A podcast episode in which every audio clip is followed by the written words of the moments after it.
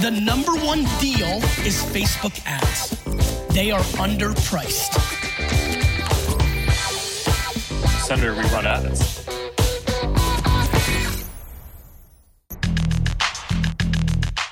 Bienvenue dans No Pay No Play, le podcast qui décrypte pour vous la publicité sur Facebook et Instagram. Je m'appelle Joseph Dogno, je suis consultant spécialisé en Facebook Ads depuis 2016. J'ai un blog qui s'appelle Neomedia, une newsletter que je publie tous les 15 jours. Et je vous retrouve tous les 15 jours aussi dans ce podcast pour vous aider à bien comprendre et à mieux utiliser l'outil publicitaire de Facebook et d'Instagram.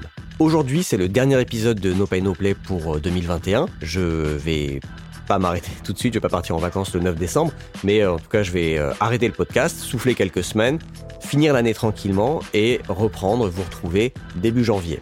Dans ce dernier épisode, on va vous parler d'une structure de compte que vous pouvez utiliser dans vos comptes, dans vos campagnes. Je dis on parce que je ne serai pas tout seul. C'est surtout Inès, une invitée qui était déjà venue dans, dans le podcast deux fois déjà. C'est sa troisième apparition. Elle a le record pour le moment. Qui va vous expliquer sa structure de compte qui marche très bien actuellement. Avant ça, je répondrai à une question d'auditeur et je vous parlerai de l'actualité des Facebook Ads. Si vous aimez No Pay No Play ou si vous venez de découvrir No Pay No Play, pensez bien à vous abonner sur votre appli de podcast, sur euh, Apple Podcast, Google Podcast, Deezer, Spotify, Amazon Music.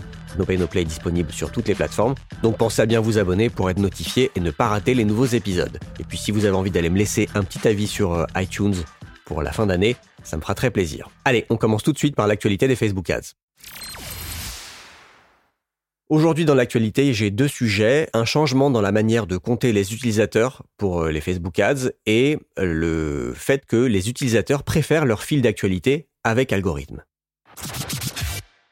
Quand on fait de la publicité sur les plateformes de Meta, Meta donc le nouveau nom de, de la société du groupe Facebook, en général ce qu'on veut savoir c'est combien de personnes on a touché, pas combien de comptes on a touché jusqu'à très récemment, si vous aviez des impressions sur un compte Instagram et un compte Facebook appartenant à la même personne, ça s'affichait dans vos stats de campagne comme une couverture d'une seule personne. Meta peut savoir ça en regardant par exemple si les deux comptes utilisent la même adresse email ou le même device, le même téléphone. Or, depuis le 11 octobre, il faut savoir que Meta a changé sa, sa, façon de compter la couverture des campagnes. Plusieurs comptes appartenant à une même personne sont désormais comptabilisés comme plusieurs personnes sauf pour les utilisateurs qui ont utilisé un outil qui s'appelle Account Center, que je découvre, euh, et qui permet de connecter ses comptes Facebook et Instagram, et donc de, dire explicitement à Meta qu'on est la même personne qui utilise deux comptes. Donc qu'est-ce que ça veut dire concrètement pour vous? Bah, Ça veut dire que depuis le 11 octobre, il y a de fortes chances que la taille d'audience estimée que vous voyez dans vos ensembles de publicités, quand vous préparez euh, des pubs,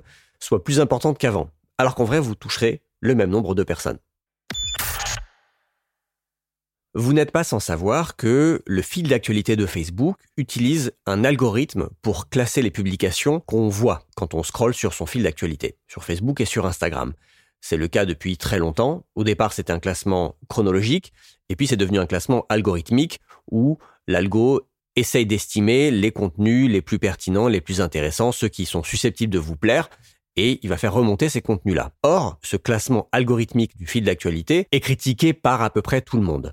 On dit que ça nous enferme dans des bulles de filtre, qu'on ne voit que des posts polémiques ou putaclic, que c'est juste un moyen pour Facebook de gagner plus d'argent, etc. Et j'entends souvent des gens, ou je lis souvent des articles, réclamer le retour d'un classement purement chronologique, sans le filtre de l'algorithme du newsfeed. Il se trouve que Facebook a mené un test sur ce sujet en février 2018 sur 0,05% de ses utilisateurs, ce qui représente quand même un million et demi de personnes dans le monde. Qu'est-ce qui s'est passé? Un chercheur de Facebook a tout simplement coupé, a désactivé l'algorithme de classement du fil d'actualité pour ces un million et demi de personnes pour voir comment elles allaient réagir. Résultat, les utilisateurs interagissent moins avec euh, les contenus du fil d'actualité, demandent à masquer les posts 50% de fois plus que quand c'est un classement algorithmique, voient plus de posts de groupes Facebook, plus de posts de pages qu'ils ne suivent pas, mais que leurs amis commentent par exemple, et, cerise sur le gâteau, Facebook gagne plus d'argent.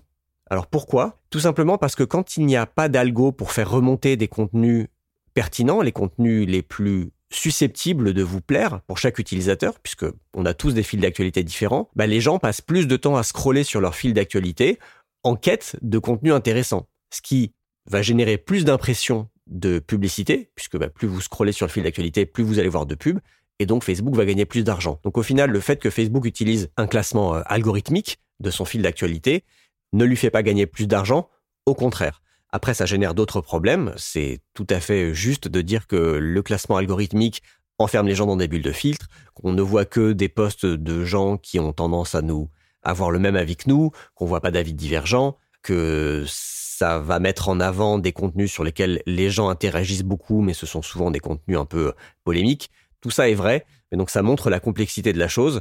Même quand Facebook fait quelque chose qui lui paraît être la bonne chose à faire pour l'expérience utilisateur, et qui en plus touche directement son, son résultat final, Facebook est critiqué, donc il n'y a pas de solution idéale. Peut-être que le mieux ce serait qu'on ait l'option de choisir, comme c'était le cas à un moment, entre le classement chronologique et le classement algorithmique. Aujourd'hui, dans les questions des auditeurs, je réponds à une question de Rémi qui m'a envoyé sur mon site. Donc, si vous avez des questions, vous pouvez aller me les poser en allant sur neomedia.io sur la page contact. Je lis toutes les questions qui arrivent.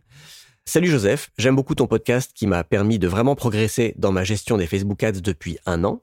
Merci Rémi. Je travaille pour une société dans le voyage, secteur assez saisonnier, et pour le moment, je crée une nouvelle campagne d'acquisition pour booster chaque saison. Toussaint, Noël, été, Pâques. Est-ce la bonne stratégie ou est-ce mieux d'avoir une seule campagne et de mettre à jour les annonces selon la saison dans cette même campagne? À savoir qu'une seule campagne saisonnière tourne à la fois. Merci Rémi pour ta question.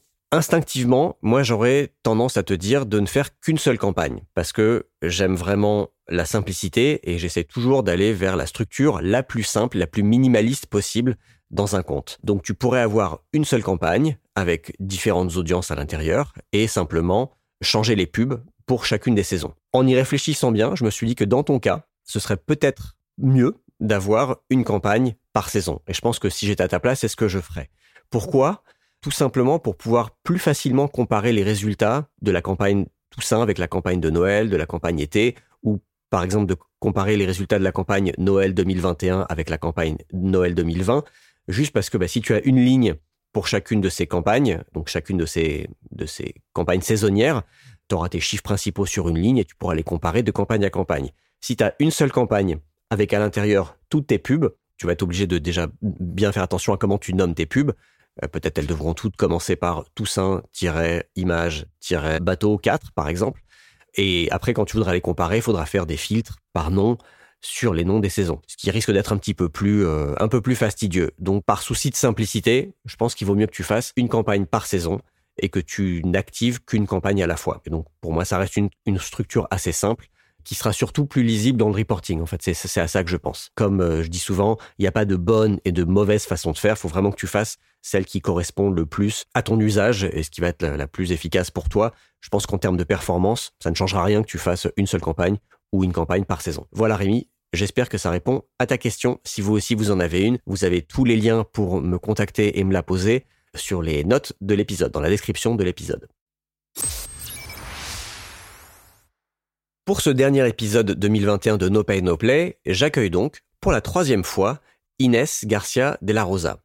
Si vous êtes euh, un ou une fidèle auditeur, auditrice de ce podcast, vous avez déjà entendu Inès à mon micro dans les épisodes 56 et 63. Dans l'épisode 56, Inès était venue parler, expliquer comment elle faisait pour scaler un compte jusqu'à 1 million d'euros de budget par mois. C'est un des épisodes qui a le mieux marché de No Pay No Play depuis que le podcast existe. Et dans l'épisode 63, elle était revenue, compagnie de deux autres anciens invités, partager l'impact qu'avait eu iOS 14.5 sur ses campagnes. Pourquoi est-ce que j'ai réinvité Inès? Parce que dans le dernier épisode de No Pay No Play, l'épisode 66, où j'ai fait une FAQ, je répondais aux questions des auditeurs. Il y avait deux questions qui concernaient Inès. Des auditeurs demandaient des clarifications sur des choses qu'elle avait dit dans, dans l'interview que j'avais fait d'elle dans l'épisode 56. Suite à cet épisode, donc cette FAQ, Inès, elle l'a partagé sur euh, Facebook, elle l'a partagé sur LinkedIn, pardon, et elle disait que elle avait trouvé une nouvelle structure de compte qui marchait mieux que ce qu'elle avait expliqué dans, l'épisode 56. Et plusieurs personnes ont commenté, ont dit mais moi ça m'intéresse de savoir euh, pourquoi, comment, qu'est-ce que c'est que cette super structure de compte qui a l'air de marcher. Et donc je me suis dit plutôt qu'Inès réponde à chaque personne indépendamment sur LinkedIn, on va lui poser la question ici, on va l'enregistrer et comme ça tout le monde pourra en bénéficier. Donc voilà un petit peu pour le contexte. Allez, sans plus attendre, je vous laisse écouter l'interview d'Inès qui va vous expliquer une structure de compte très simple et très efficace comme je les aime, que vous pourrez répliquer dans votre compte Facebook Ads. Salut Inès, comment vas-tu? Salut Joseph, ça va très bien. Tu es, tu es l'invité euh, pour l'instant qui a le record de, de présence dans ce podcast. C'est la troisième fois que tu, que tu es dans Open Play. Merci. Merci de me recevoir encore une fois. Ouais, je t'en prie. Alors, juste pour euh, expliquer aux auditeurs et aux auditrices, donc toi, tu travailles chez GetSteps. Tu peux nous dire un petit peu ce que tu fais, ce que fait GetSteps et ce que, ce que tu fais là-bas. Mais surtout, pourquoi tu es là aujourd'hui, c'est que j'ai publié l'épisode euh, FAQ la semaine dernière et dedans il y avait deux personnes qui avaient posé des questions qui te concernaient. Toi tu l'as reposté et sur LinkedIn tu as rajouté un petit commentaire en disant ah mais j'ai trouvé j'ai une nouvelle structure de compte qui marche trop bien et tout et plein de personnes ont répondu en disant que ça les intéressait. Donc, je me suis dit, autant te demander directement dans le podcast et que tu viennes nous expliquer, comme ça, tout le monde pourra en bénéficier. Oui, parce que je me souviens à l'époque, j'avais dit que j'avais une seule campagne qui tournait. Alors, je précise que c'était un test que je faisais, mais c'est un test, quand mon budget a repris, quand j'ai commencé à avoir beaucoup plus de budget, c'est pas possible, c'est pas tenable. Mais c'était un test intéressant à faire, euh, voilà, pendant quelques semaines. En tout cas, j'ai reçu plusieurs mails suite à cet épisode qui posaient des questions en disant mais qu'est-ce que c'est que ce, cette structure magique à un seul con, à une seule campagne, un, un, seul, une seule audience, une seule pub? J'ai hâte d'en savoir plus. Ça a fait des cas stables, mais ça scalait pas. Et puis, je perdais sur le retargeting, je perdais des opportunités. Donc euh, voilà. Ok. Alors, d'abord peut-être tu peux expliquer ce que ce que fait GetSteps et le donc quel est le but de tes campagnes? Oui, donc on fait des semelles orthopédiques en ligne bah, plutôt là, je vais parler de mes campagnes conversion. Je vais pas aller dans le branding. Si ça intéresse, on pourra aller dans le branding une autre fois. Tu me réinviteras, non, je plaisante. mais, euh, mais là, je vais plutôt parler de la, la, structure de conversion, des campagnes conversion.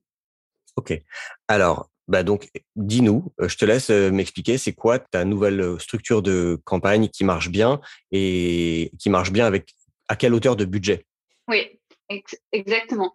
Donc, en fait, le problème que j'ai que j'avais, c'est que je n'arrivais pas à tester en même temps les ads, les créatifs et les ad sets. J'avais toujours, je vais toujours tester ou les ad sets ou les ads et en même temps avoir un peu de, de, de scale, comme on dit. Donc, c'était assez problématique et je me suis demandé comment je peux résoudre ce problème. Donc, en fait, je me suis retrouvée avec quatre campagnes. Une qui s'appelle, euh, on peut appeler genre creative testing donc euh, tester les créatives. Donc en fait, ce que je fais, c'est je mets toutes mes best audiences. Donc je prends les meilleures audiences que j'ai. Par exemple, pour moi, c'est audience euh, sport ou audience, euh, par exemple, ceux qui ont des problèmes de cartilage ou des choses comme ça. Donc je pense, on va dire deux, trois audiences, mais mes, mes, mes préférés, les best des best, sur lequel je vais des nouvelles créatives. Donc ça, c'est plutôt, on va dire, le truc classique. Donc ça me permet en fait de savoir que bon, bah, cette audience, je suis sûre que c'est la bonne parce que j'ai l'habitude de l'utiliser pour ce qu'elle est et comme ça. Et j'utilise des nouvelles approches, par exemple euh, une nouvelle approche de l'UGC. Euh, par exemple là, c'était plutôt euh, d'habitude on utilise des, femmes, là on utilisait des hommes. Commencer par des, c'est ce qu'on appelle des split screen, donc faire que l'écran soit coupé en deux, par exemple. Et ce que je faisais, c'est que j'avais la même approche dans les cinq créatifs que, que je téléchargeais. Donc, si je, je, je fais pas un UGC versus des split screen, je fais 5 split screen ou 5 UGC. Donc, 5, euh, tu mais donc 5 split screen différents ou 5 UGC différents? Oui, bien sûr, évidemment. Mais la différence n'est pas, au lieu ça va être la même personne qui va parler, mais avoir des approches différentes pour, en fait, pour tester. Compris. Donc, donc ça, c'est la première campagne. Euh, c'est plutôt, enfin, c'est ce que tu dis toujours, euh, Joseph, c'est plutôt classique, c'est juste une audience de test, on va dire, mais j'ai appelé ça creative testing. Donc euh, c'est ouais, une, une campagne, deux, trois best audience, donc tes meilleures audiences, cinq ads à tester. D'accord. Et donc là, sur cette campagne, c'est vraiment que pour tester des nouvelles créas. C'est pas pour tester des Voilà, là, on teste les nouvelles créas. Là, on teste les nouvelles créas. Évidemment, faut tenir un peu plus compte de l'audience parce que si tu fais des choses qui sont basées sur le médical dans une audience sport, peut-être que ça va moins marcher que si tu fais du sport dans une audience sport, effectivement.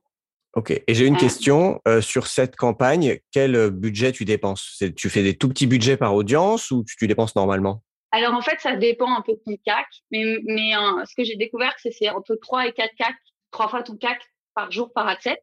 Ça marche pas trop mal, mais le but étant que ça fasse moins de la moitié ou voire un tiers de ton evergreen, de ta campagne qui va scaler. Parce que tu risques d'utiliser les mêmes audiences. Mais s'il y en a un qui est à 200 et l'autre qui est à 2000, ou il y en a un qui est à 600 et l'autre à 6000, euh, je dis n'importe quoi, hein, ça va pas overlapper, ça va pas, euh, comment on dit overlapper euh, Ça va pas se chevaucher.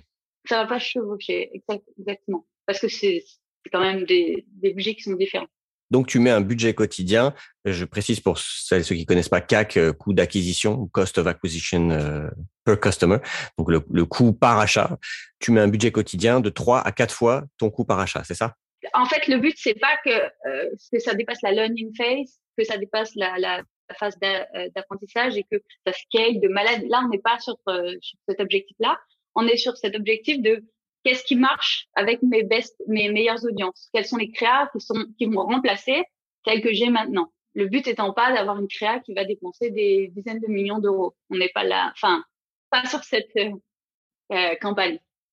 Ok, donc, très clair. Donc ça c'est la campagne numéro un, creative testing, trois best euh, audience et des nouvelles créas. La deuxième, c'est ce qu'on appelle donc audience testing. Tu m'avais, c'est assez clair. Donc là, on prend des nouvelles audiences, sets, pardon, des nouvelles adsets. Donc là, on va essayer euh, des lookalikes, 10% d'engagement, de vidéo view, des choses nouvelles. Euh, essayer d'éviter interest broad, donc euh, large, audience mmh. large, parce que du coup, bon bah tu vas pas tester grand chose. Donc là, on essaie des lookalikes. Bah moi, j'y suis allée sur l'engagement, par exemple, sur les vidéos view, sur les les des lifetime value, donc les, les acheteurs avec la meilleure CLV, par exemple. Et, et, là, on met nos meilleurs ads. Donc, les ads qu'on sait, c'est les meilleurs depuis toujours, c'est celles que vous avez testées, qui marchent le mieux. Mais on teste les audiences, en fait. C'est là l'idée sur celle-là. Et là encore, on essaie de pas avoir des budgets euh, pareil. C'est à peu près la même. Moi, je dirais les mêmes ratios que, que le creative testing. C'est dans les. Bah, ça dépend de beaucoup. Si le CAC est à 10 ou à 100, ça dépend, mais 3 à 4 fois le CAC par jour. Et si ça apprend pas, effectivement, si vous avez des CAC à, à 10 euros et un gros budget, euh, je vous conseille de mettre plus, hein, évidemment. Mais... Euh. alors, juste une question, quand tu testes des lookalikes, par exemple, tu fais un ad set, donc un ensemble de pubs par lookalike, ou tu vas euh, mélanger plusieurs lookalikes dans un ad set? Généralement, je mélange. Ah oui, c'est, j'ai pas dit quelque chose qui est très intéressant, qui est, qui est important, c'est que je ne suis pas en CBO sur ces campagnes, je suis en euh, EBO. D'accord. Donc budget au niveau de l'ensemble. Parce que sinon, bah, ça marchera pas. Il va le mettre sur, euh, vous avez un lookalike 10% euh, achat et puis après vous avez un lookalike 5% engagement. Il y a de grandes chances que le, le premier ait beaucoup plus de budget que le deuxième. Donc sur les deux creative testing, la campagne de testing et la campagne pour euh, tester les audiences, on est sur des EBO. Et c'est très important de pas mettre du CBO parce que sinon vous allez rien tester du tout. Donc il faudra calculer euh, au EBO. Ouais, je suis d'accord avec ça. De toute façon, je trouve que le CBO, de manière générale, il se prête pas très bien à tout ce qui est test parce que, en fait, quand tu veux tester, bah, tu veux être sûr que les trucs que tu testes sont diffusés et tu peux faire ça que si tu maîtrises la dépense et si tu laisses l'algo faire et qui choisit un truc qui marche bien, une audience qui marche bien, les autres sont pas diffusés, du coup, elles sont pas testées, du coup, ça sert à rien. Exactement. Et ça, j'ai vraiment euh, appris quand toi, tu m'as dit, hum, le CBO, je doute. Et je me suis dit, hum, il doute du CBO. Pourquoi il doute du CBO C'est étrange. Et en fait, euh, quand tu testes, il vaut mieux faire du bio. Tu as tout à fait raison. Okay. Après, le troisième, bon, ben, ce qu'on appelle l'evergreen, euh, là, on va aller dans une audience. Pour commencer, je conseille évidemment Interest Broad, donc euh, large, une audience large en CBO. Avec là, on va mettre un gros budget, beaucoup plus gros que les, les deux campagnes d'avant, évidemment. Et là, on met la best audience, donc les meilleures audiences et les meilleurs créatifs. Voilà. Et ce qui va se passer, c'est que grâce aux apprentissages que vous allez faire sur les meilleurs grâce aux apprentissages que vous allez faire sur les meilleures audiences, vous allez après pouvoir les ajouter à votre campagne Evergreen. Si je vois par exemple que c'est UGC avec un mec qui marche très bien, hop, je les prends et surtout je copie l'ID parce qu'il faut copier l'engagement, hop, je les prends quand ça marche. Et je vois que le lookalike 5% euh, engagement est le mieux, hop, je le prends et je vais combiner les deux dans ma Evergreen, dans ma campagne Evergreen. Ouais, donc très concrètement, tu vas dupliquer, par exemple, l'ensemble de pubs de ta campagne audience testing. Tu dupliques l'adset dans ta campagne Evergreen et après tu crées une nouvelle pub avec l'ID de la pub existante. C'est comme ça que tu procèdes? Ouais, c'est comme ça.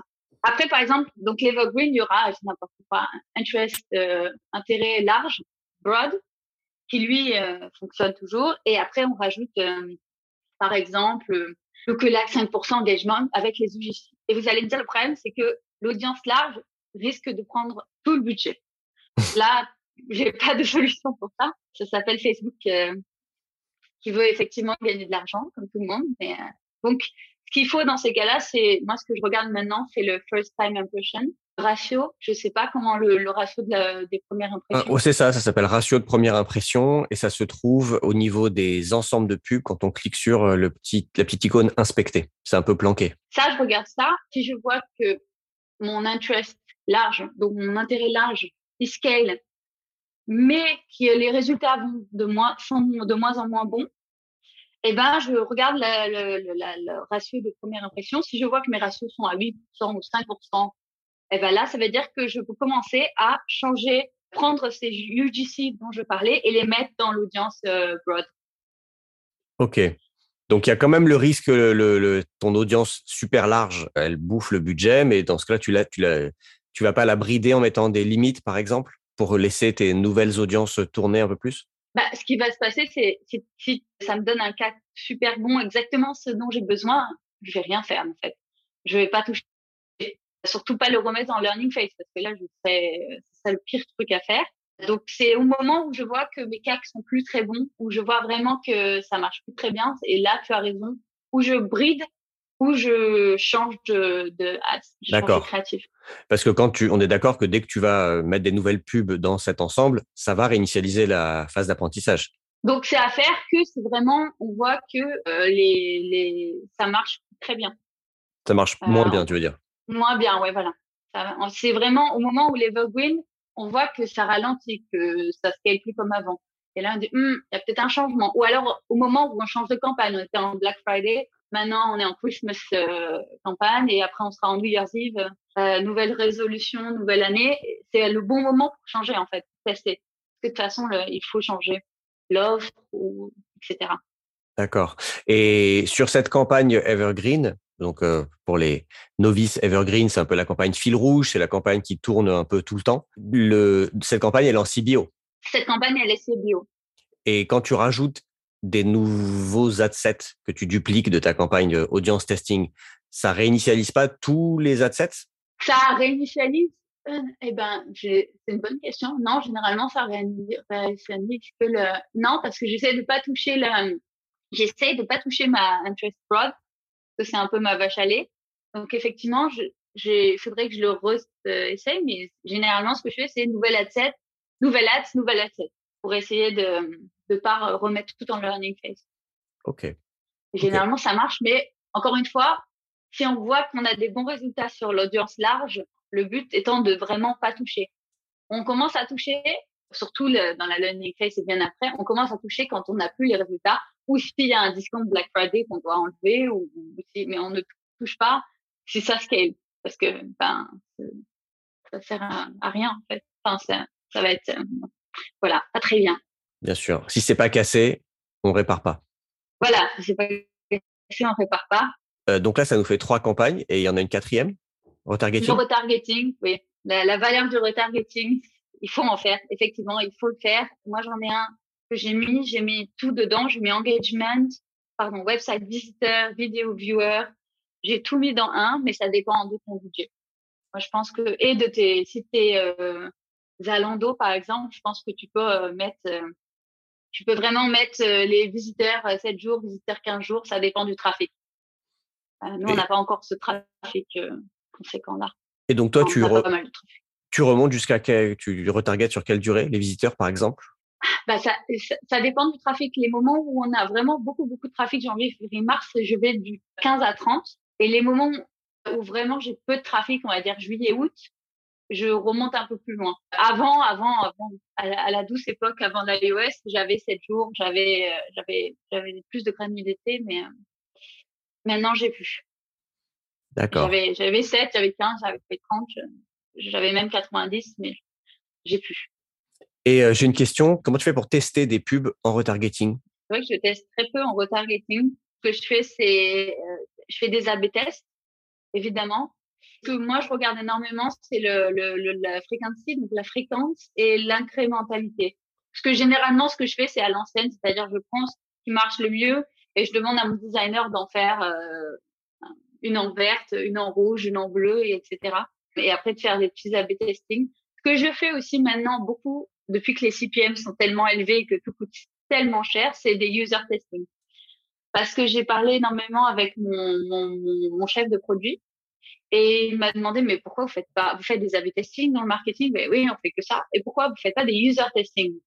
C'est pas significant, les, ça va, ça va m'apporter trois kilos de tondu, ça va pas m'apporter quoi que ce soit. Et en fait, c'est ultra intéressant de combiner un A/B testing, donc le vert à gagner sur le rouge, ou, ou alors euh, mettre euh, le prix à gagner sur l'ad qui avait pas le prix, par exemple, pour qualifier l'audience, tu sais, les tests.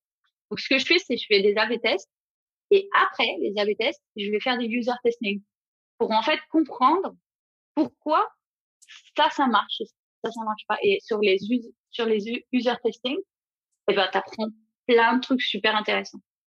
Et ça nous a permis énormément de travailler. Les gens disaient, mais cette landing page, elle va pas du tout avec cette ad. Moi, je cherche le prix, il est où le prix, etc. Et ça, ça aide énormément. C'est même, on le fait sur 15 personnes, ça coûte assez cher finalement. Mais ça change beaucoup parce qu'on a des commentaires qui sont ultra intéressants que nous, on n'a pas parce qu'on est la tête dans le guidon et qu'on ne voit pas ça alors que les gens nous ont sorti des trucs euh, ultra intéressants. Et ce qu'on fait, c'est des user testing où on leur montre la, la publicité. On leur dit, ben, cliquez sur cette publicité, allez voir la, la page de la landing page et dites-nous ce que vous attendiez de, de, de, cette ad, ce que vous avez compris, est-ce que vous attendez comme offre Et les gens vous disent ah mais où est le prix? Je savais pas. Qu'est-ce que vous vendez, etc. Donc c'est quelque chose que je combine maintenant, c'est de faire des A/B tests pour, pour avoir un peu des significant results, comme on dit, et des user testing pour comprendre pourquoi ça ça marche mieux que celui-ci et ce que ce que les gens attendent. Ok, super intéressant. J'avais jamais entendu euh, des annonceurs qui faisaient des, des, des, tests qualitatifs sur des pubs. et donc là, tu as un espèce un, un, focus group. De mon temps, quand j'étais à l'école, on appelait ça des focus group. Euh, avec des, c'est quoi C'est des clients à vous ou c'est des personnes complètement au hasard euh, que vous trouvez, je ne sais pas comment? Bah, en fait, j'ai juste demandé à mon chef de produit si je pouvais utiliser son, son user testing, son groupe à lui, parce qu'il l'a déjà et lui, il a déjà notre audience cible. Il a une quinzaine de personnes qui sont euh, ce que nous, on, cherche, c'est-à-dire des hommes de 25 euh, à 35 ans, etc., etc. Et je lui ai dit, bah, est-ce que je peux utiliser cette pool de, de, de, de testing pour, euh, pour mes ads et en fait faire un, pas juste montrer le site, mais montrer les ads, montrer les recherches Google, montrer les Facebook et faire tout le funnel, en fait, tout ensemble. Et en fait, ça marche mieux que juste le testing que lui faisait. Euh, est-ce que vous aimez ce bouton? Est-ce que vous le voulez en haut, en bas? Parce que avoir le, aussi ce que les gens voient avant d'arriver sur le site, en fait, c'est beaucoup plus intéressant parce que les gens s'imaginent quelque chose et peut-être arrivent sur le site et ne trouvent pas leur information. Et donc, c'est, c'est un truc que j'ai jamais fait. Pour dire la vérité, quand je travaillais chez Foodspring ou chez Zalando ou autre, le CAC était tellement pas cher à l'époque, enfin moins cher, on va dire, beaucoup moins cher, qu'on s'embêtait pas à faire ça. On faisait des lift tests ou des A/B tests, ça oui, mais on sait jamais de using, user testing. Et en fait, avec les CPM que maintenant on a, surtout sur le marché allemand, sait le seul euh, vrai levier sur lequel on peut travailler, c'est la, conversion rate, donc euh, les taux de conversion. Et, donc, c'est comme ça qu'on travaille les taux de conversion maintenant, c'est en faisant des tests des user tests. Super intéressant. J'ai deux dernières questions à te poser. Tu as dit que sur le retargeting, tu faisais des A-B tests et tu mesurais l'incrémental.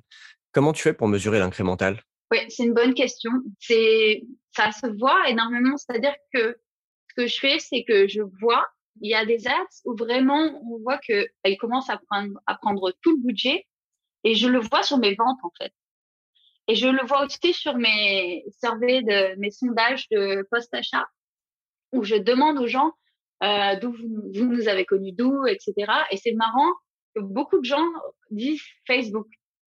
Et ça, ça me permet de comprendre. Je me dis, ok, la dernière last touch, le dernier, la dernière interaction qu'ils ont eue, c'était avec Facebook. Donc ça me permet de voir en fait qu'il y a beaucoup de qu'il y a beaucoup de changements. Si je vois que les gens disent, eh ben, avant c'était beaucoup Google, maintenant c'est Facebook, ça veut dire que en fait mon retargeting est peut-être plus plus fort. Et donc, ma dernière question, c'est est-ce que tu peux nous dire à peu près combien tu dépenses au global en ce moment et euh, peut-être sur chacune des quatre campagnes? Sur chacune des quatre campagnes, je crois que j'étais à, à Je sais plus sur quand, quand est-ce que j'ai commencé à créer, si j'étais avant le Black Friday ou pas.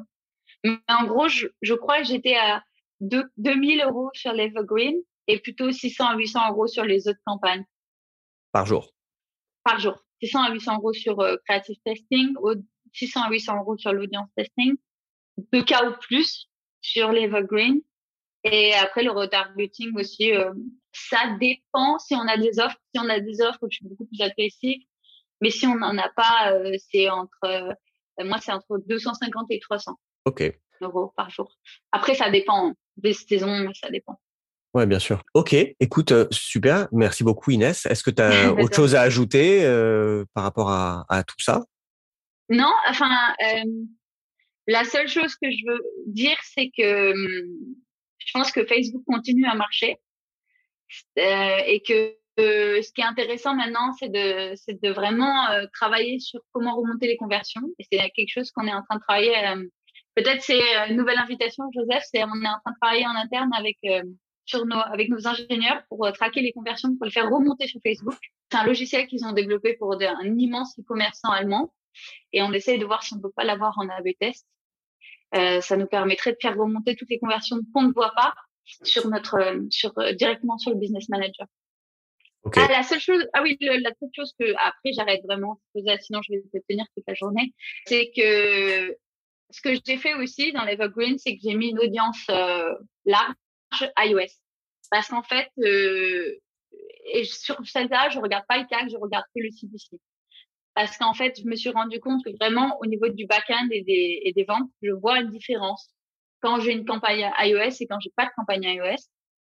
Mais je n'arrive pas à traquer, je ne vois pas les résultats, euh, il me coûte très très très cher, voire quatre fois plus cher que les autres campagnes. Mais le CPC est pas trop mal. Donc je me dis, si le CPC est pas trop mal, et que je garde mon, ma conversion rate, donc mon taux de conversion normal, normalement, normalement, mon CAC devrait être bon. Simplement, je n'arrive pas à le mesurer. Je le vois pas.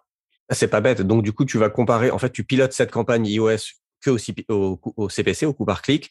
Tu le compares avec euh, le CPC de tes autres audiences et c'est ça ton indicateur? Exactement. Parce qu'en fait, j'ai le taux de conversion que j'avais l'année dernière sur les iOS avant que tout mon, mon budget aille sur, euh, sur Android.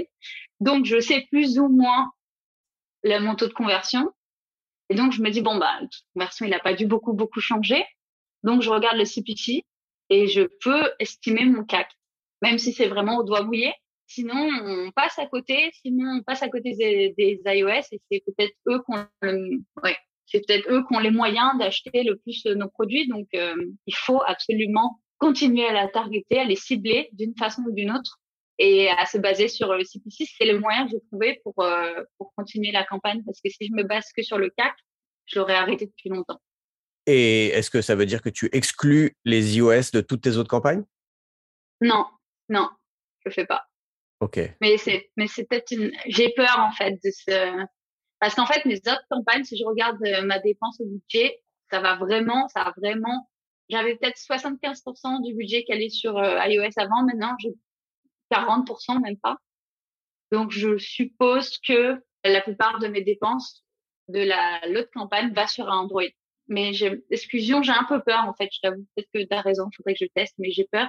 Ce que j'essaye de faire, c'est sur les audiences, sur les ads qui vont sur euh, le broad, je fais, euh, on voit pas trop la marque du téléphone, et sur celle sur l'iOS, on voit clairement que c'est un iPhone. Donc j'essaye de, de faire ça. Mais bon, tu as raison, peut-être qu'il faudrait faire exclure. J'ai juste peur de l'exclusion. Mmh, je comprends. Ok, ben, merci beaucoup Inès euh, d'avoir partagé avec euh, moi et euh, les auditeurs auditrices de No Pay No Play. Je pense que c'est une, super structure moi, j'avoue que j'essaie de faire des choses assez simples, des structures assez simples comme ça pour mes clients, et j'ai souvent une campagne fil rouge, enfin, moi Evergreen fil rouge, une campagne de retargeting, et moi j'ai une campagne que j'appelle Labo, dans laquelle je fais des tests, mmh. mais avec des budgets bien moins importants que toi. En fait, c'est plus, c'est même pas trop pour faire des tests, c'est c'est faire des tests, mais c'est surtout pour créer des pubs dans une. En gros, c'est ma bibliothèque de pubs, et après, je mmh, sais que je peux les dupliquer, récupérer les ID facilement, plutôt que d'avoir toutes les pubs éparpillés dans plein d'ensembles différents et, et ne jamais les retrouver. Mais j'aime bien ton approche qui est un peu plus euh, formelle pour euh, tester. Ouais, c'est un peu, euh, c'est l'Allemagne qui m'a fait un peu, qui me permet d'être plus, plus droite sur, sur l'approche. Plus carré. mais plus carré. Non, je En tout cas, j'ai, voilà. J'espère que j'ai pas fait trop d'anglicisme, mais j'espère que ça va aider. Je pense que si, comme d'habitude, mais c'est pas grave. personne ne s'en est jamais plaint. Et si jamais il y a des gens qui n'ont pas compris les anglicismes, vous m'envoyez un message et je traduirai pour vous. Mais euh, en gros, c'est CAC, coût d'acquisition, Evergreen, fil rouge. Je crois que c'était les principaux. On excuse euh, Inès qui vit euh, en Allemagne et qui fait des pubs en anglais. Désolée. Je fais des pubs en allemand, mais j'ai le business manager en anglais. Ah oui, voilà. voilà. Bon, bah, merci beaucoup Inès. Je te libère et à bientôt peut-être. Merci Joseph. Bonne journée à toi aussi. Salut. Voilà, j'espère que ça vous a plu et que vous avez appris plein de choses et surtout que vous allez tester cette structure de compte. Vraiment, je vous incite à le faire. C'est euh, une structure simple, minimaliste, efficace, facile à gérer que Inès utilise pour euh, des budgets euh, entre 30 et 50 000 euros, si je me trompe pas dans les chiffres. Donc euh, vous pourrez vous pourrez le faire également sur des tout petits budgets. C'est peut-être pas idéal parce que bah, si vous dépensez déjà assez peu sur une campagne fil rouge, vous allez avoir encore moins d'argent. Enfin, les budgets seront peut-être trop petits pour des campagnes dédiées sur des tests. Donc je pense que c'est une structure qui, est adaptée quand on dépense aller euh, à partir de 5 à 10 000 euros par mois. Voilà, on arrive à la fin de cette euh, troisième année de No Pay No Play. J'ai lancé le podcast début 2019, donc ça fait ça fait trois ans. Je suis ravi que vous soyez aussi nombreuses et nombreux à m'écouter. N'hésitez pas à partager le podcast ou à partager des épisodes sur les réseaux sociaux, de les envoyer à vos proches, à des collègues, si vous pensez que ça peut les intéresser, que ça peut les aider. Et puis j'ai une dernière demande à vous faire, vu que c'est bientôt Noël, et par ailleurs, c'est aussi mon anniversaire, c'est le 22 décembre. Si vous voulez me faire un petit cadeau pour cette fin d'année, prenez deux minutes pour aller sur iTunes ou Apple Podcast. Mettez-moi 5 étoiles ou moins si jamais vous n'aimez pas le podcast. Mais je préfère que vous ne le fassiez que si vous aimez vraiment le podcast. Donc euh, allez mettre un petit avis euh, sympa. Déjà, ça me fait très plaisir et ça me permet de remonter dans les classements et de toucher de nouveaux auditeurs et de nouvelles auditrices. Je vous souhaite une très bonne fin d'année. Envoyez-moi vos questions, envoyez-moi vos suggestions de sujets que vous aimeriez que je traite en 2022. Et je vous dis bonne fin d'année, bonne fête. Et je vous retrouve en janvier 2022. À très vite dans No Pay No Play. The number one deal is Facebook ads. They are underpriced. Senator, we run ads.